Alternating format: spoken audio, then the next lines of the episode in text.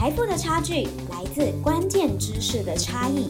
人生最值得的投资就是投资自己的脑袋。富华新观点带给你不同的财经观点，打开投资新视野。各位听众朋友，大家好，我是富华投信的 Rex，欢迎收听富华新观点的开箱研究员单元。那在进入今天的主题之前，我先跟大家分享一个小故事。我最近刚好有资料备份的一个需求，所以我开始去找一些随身硬碟要来去备份资料。可是因为我从自从脱离学生时代之后，其实我很少有这样的一个需求，所以我就上网搜寻的时候呢，我我刚好被美光的产品投到一个广告。我结果从那个画面中啊，那个几 GB 的档案呢，咻一下就整个就备份完了。那跟我完全就是跟我之前的一个体验不一样，这是我当下第一次感受到整个高速传输的威力。那如果说听众朋友，其实你本身也是在一些影音相关的一些行业的时候，你一定比我更有感，没有错。其实我们今天就是要来讨论高速传输这个产业。那今天呢不得了，我们除了邀请到我们富华投信研究高速传输产业的专家以外呢，他同时也是我们富华全方位基金经理人袁哲，来跟我们好好聊一下高速传输产业。袁哲你好，哎，你好，大家好。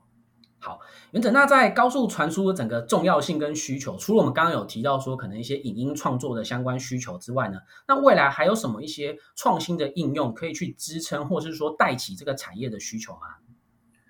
嗯，其实我想这个应用是蛮多的啊，我这边就举三个例子啊。第一个就是分别是直播的需求，第二个可能是自动自动车的自驾这个需求，第三个就是说是智慧工厂的需求，这三个需求。那从第一来讲，就是说看直播，现在其实大家也知道，直播这个东西是越来越盛行了。那以前来说的话，没有直播都可能只是是一些声音的传输或是档案的传输，现在呢，直播可能就是说是影像的传输。那在影像传输的使用下，就其实它传输的资料量是非常的大的啦。所以说，什么时候要看到所谓要用需求更高速。更快速的资料传输去做，才能达到这样子直播的需求，这是第一个。第二就是大家看到现在很多电动车有所谓的自驾需求嘛，其实那其实觉得这个技术发展越来越快、越来越多的情况下的话，未来你在路上可能你就不用用，你就是可以开车的时候可以做其他事情。那这样要达到这样的情况下，必须要是很多是你的车子要去连到网络，让电脑来主动让你判断前面的路况，然后去帮你做驾驶。那这无形之中也是一种传输的需求啦。那第三个可能就是说所谓的智慧工厂，因为其实大家知道，现在其实劳工这个事情是非常缺乏的。那其实很多工厂呢都是走向所谓的智慧工厂，就是说自动化制造。那很多是机器自己去帮做制造，而不是人工。那其实机器在做制造的时候也是需要用网络去下指令给机器。那这无形中也是一种高速传输，就是资料的传输去应用。所以说其实。在未来的情况下的话，其实高速传输的需求一定是越来越大的。这样子，了解。其实刚刚原则提的这个，我觉得都蛮有感的。包括说现在直播，大家人人都在直播，或是你在 FB 看到一堆直播卖货啊等等，我觉得这个需求真的蛮大。那包括是说，像可能我们现在看到一些特斯拉、一些自驾车等等，以及就是说，现在其实大家都很发现说缺工很严重，所以工厂总像是说呃比较少人力的智慧化。我相信这一定是一个未来的一个趋势啊。是是。那在整个高速传输，除了我们刚刚提的说它是一个趋势以外，其实我们最近可以发觉说有一个很重要的技术发展，就是说 USB 四点零的导入，包括是说像呃 CPU 的大厂 Intel 在去年年底推出的新一代桌机笔电的处理器，呃，以及是说另外一家超微在今年发表的笔电处理器，其实他们都已经开始支援 USB 四点零了。那其实大家可能呃有一些听众朋友会对 USB 四点零会有一点不知道说这是什么。那我们可以请原则来跟大家解释一下，说到底什么是 USB 四点零，以及说它跟前一代可能 USB 三点二它最大的差异是在哪里呢对其实就是你在资料做传输的时候，就是有很多传输的协定啊。所谓的 USB，它就是一种传输的协协定，就想好像是说，嗯，语言这种沟通方式，但是很多人讲。都可以沟通，但是每个人有不同的语言，有人讲中文，有人讲英文。那你把它可以解读成 USB 四 USB 这个东西，就像是一种语言，一种传输的语言这样子。那四点零就是说它是最新的技术，因为其实 USB 的发展技术从一代、二代、三代到现在是四代。那最简单的辨别方式就是说它的传输速度是一直在持续的增加。那这一代是四点零，相比之前的三点零，其实速度就是快上大一倍以上。那除此之外呢，大家也可以想到，就是说它的那个呃传输的会更稳定，这样子。那另外一个这次四点零比较不一样，就是说，其实我们以前呢在看到三点零的时候，它的传输跟充电这种功能可能是分开的。那现在因为一些环保的需求，或者说比较方便，我现在只要用这个四点零这个协定，我只要可能用一个孔，我不但可以做到资料传输，我的手机也可以充电。等于是说，一个孔呢就可以包含了很多很多的功能，那大概就是四点零跟之前代前几代的差异这样子。好，那其实原则刚刚跟我们就是分享 USB 四点零的呃重要性，其实大家就可以把它想 USB 想成原则刚刚提到的说语言，其实呃可能在传输这个东西有非常多的一些技术，包括就像说很多的语言，可能中文啊、英语啊、呃或者是西班牙语等等的。那 USB 这个东西就很像是英文，它其实是世界上大家通用以及就是公认的一个语。所以它的重要性就是相对来讲是主流啦。那它有哪一些特点？其实刚刚有提到说快速以及说稳定，包括那另外一个就是它整合很多条线的一个应用。这就是目前我们针针对 USB 四点零它的一个重要性。那其实如同刚刚我们介绍的呃重要性之外啊，其实在 Intel 跟 M N D 这两个大国际大厂全力推动之下，我们势必可以引起一个升级的一个需求。那其实想问一下原则说，那在这一波升级潮，台厂会有哪一些产业会有机会受惠吗？嗯，以受惠来说，我觉得当然就是往这个产业链的中中上游，像是 IC 设计或是 IP 的细制材厂商会比较受惠啊。那对，就是因为他们要么就是做这个传输 IC 的，要么就是说传输 IC 有一些电路设计需求需要 IP 厂商，嗯，这是上游。那如果下游的话，可能就是一些连接器的厂商，可能就是做线的这个接头的厂商呢，也会受惠到这样子换代的趋势，这样子。懂，所以整体来说还是会越上游来讲，会还是相对比较看好，就对。对，没错。了解，那这样子，我好奇是说，那我们 USB 四点零这个技术，它是从什么时候开始发表的？嗯，它其实这协议其实蛮协定，其实蛮早，大概几年前一七呀一六一七，其实就有这个协定，其实就出来了这样子，在一七年左右。了解。那如果以我们可能一些过往的经验，比如说上一代的 USB 三点零的来看好了，它从发表到放量的一个时间大概是多久？嗯，其实以三点零来说的话，其实那个。时间是比较久，大概可能零八年可能就就有这个协定出来，可能到 maybe 一三一四才可能到比较比较长的放量，因为这是这是以前，因为以前就像我们刚第一题有讲到的，以前没有说这种影像传输直播的需求没有那么大，所以其实新的协定出来，大家可能需求没有那么强，不会那么快的去推动它去做所谓的换代升级。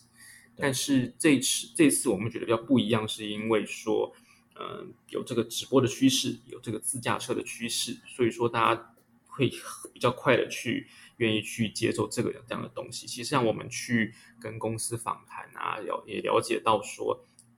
大概可能从今年底就会有逐逐步的有量出来，到明年呢可能就会渐渐的去取代 USB 三点零的这样的一个过程，会会加速。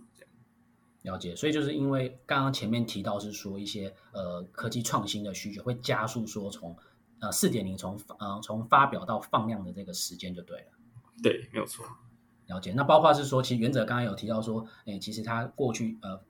访谈一些公司，其实都算是得到蛮乐观的一个讯息啊。是是了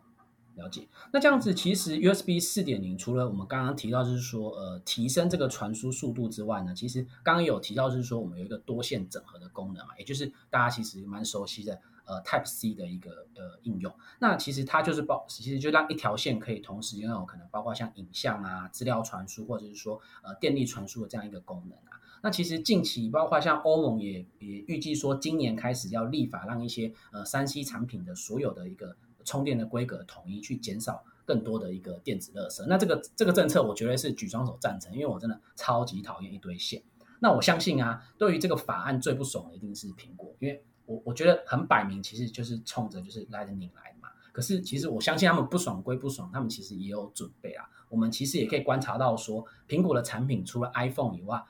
笔电跟 iPad 基本上原则上都是 Type C 的界面的。所以我相信未来 Type C 这一定是一个就是趋势啦。那其实也蛮想问一下原则说，在 Type C 这个趋势之下，台厂有哪一些产业会受惠啊？嗯。其实如果说最直接来看的话，一定就是 IC 设计厂商啊，因为刚刚讲到很多以前功能有很多嘛，那其实那就是很多小家的厂商会去去分，例如说这个是做电力传输，那个做资料传输的。但是如果说今天我们都把它整合在可能一块 IC 上面，那其实就是走一个大者很大的趋势，只要是技技术领先 Tier One 的厂商呢，它可能受惠的程度就会比较大，等于是它把这些生意全包下来了。所以说，这个行业的整并趋势一定是会更盛行的。那我们可能就觉得 IC 设计厂商中的比较 Tier One 的厂商会受惠到这个 Type C 整合的趋势，这样子。了解，所以就还是会比较偏向大大厂就对了。对，是。诶，那这样子，如果是说以整合来说，我我我个人比较好奇的是说，因为我们知道厂商的获利可能就来自于说呃价格跟数量嘛。那这样子，如果说多线整合来看的话，就包括像那些一 Tier One 的厂商，他们是来自于价格的提升，还是说是数量的提升啊？嗯，我觉得量的提升可能不会到这么大，那可能大部分的话都是来自价格的提升，等于说换代升级，那我可能就是价格在往上提升这样子。好，那原则刚刚帮我们分享，就是整个 USB 呃技术呃升级的一个规格之下，其实我们都会比较看好是说偏上游啦，包括是说像 IC 设计以及说一些 IP 的厂商，大家其实如果有兴趣的话，其实也都可以朝这个方向去关注，说一些可能比较突出 Tier One 的一些厂商。好，那刚刚其实前面有聊到说整个 USB 跟 Type USB 四点零的一个高速传输的技术是一个趋势嘛？那其实本身原则它也是呃富华全方位基金的经理人。那这边蛮想问一下，原则在你的基金有布局相关的一些产业吗？嗯，是有的。我其实就是我刚刚提到的 IC 设计，然后或是说上游的 IP 产业啊，或是下游的其实比较 Tier One 的连接器厂商，我其实都有布局。那其实就是说期待说这个四点零的换代的趋势啊，可以让这个公司的成长。趋势是持续，然后并且是长久的这样子，并且可能是价格提升，毛利可能也会有相应对应往上走这样子。了解，那这样子，可是因为其实我们也知道说台股最近其实蛮震荡的嘛。那如果说其实今天听众朋友听完之后觉得说，其实高速传输也是一个趋势，那想要透过包括呃可能像原则的全方位基金来投资的话，你会建议投资人在这个资金的分配要怎么分配？就通过定时定额分批布局啊，或者说透过富华的所谓金复合。的这个投资方式，母母基金就选择平衡式的基金，那子金就选择我的富华全方位基金，因为我觉得我的投资投资方式就是去选择好的公司，并且长期持有它，趋势是对的，啊，未来的成长性是好的，我们就长期持有它的去享受它之后的成长。了解，所以其实原则刚刚给我们建议就比较偏向是说，我们以拉中长期来看啊，如果说你想参与高速传输，但近期的一个震荡的话，你可以把它视为一个中长期的一个买点。那当然，原则也有建议我们说，可能资金分批的布局，而不要说可能重压会导致说近期的波动会让你受伤这样。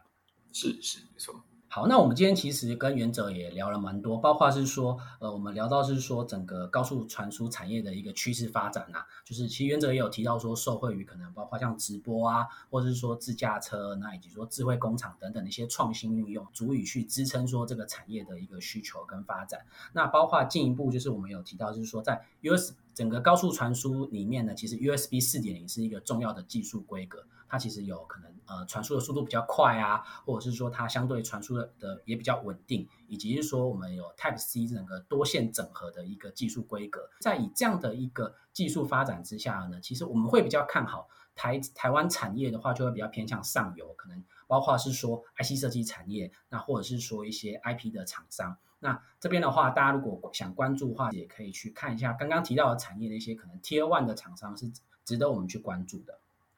那如果说，其实今天听众朋友听完之后呢，其实也想要开始去关注，或是说投资高速传输产业的话，可以透过我们的说明栏的一个连接来开户。那其实只要透过这个连接开户，我们就可以享有两千点的红利点数回馈。那每一点可以折抵一元的手续费，就可以透过我们开户完之后，透过我们富华投信的一些投资方法，包括像定时定额啊，或者是说刚原则也有提到的，就是母子基金投资法来申购。原则的全方位基金哦，让原则来帮大家布局高速传输产业的投资机会。那刚刚其实提到的一些投资方法的说明，我们都会放在下方的说明栏哦。如果听众朋友喜欢今天分享的内容，欢迎订阅并留下五星评论，并分享给你所有的亲朋好友。那富华新观点，我们下次见，拜拜，拜拜。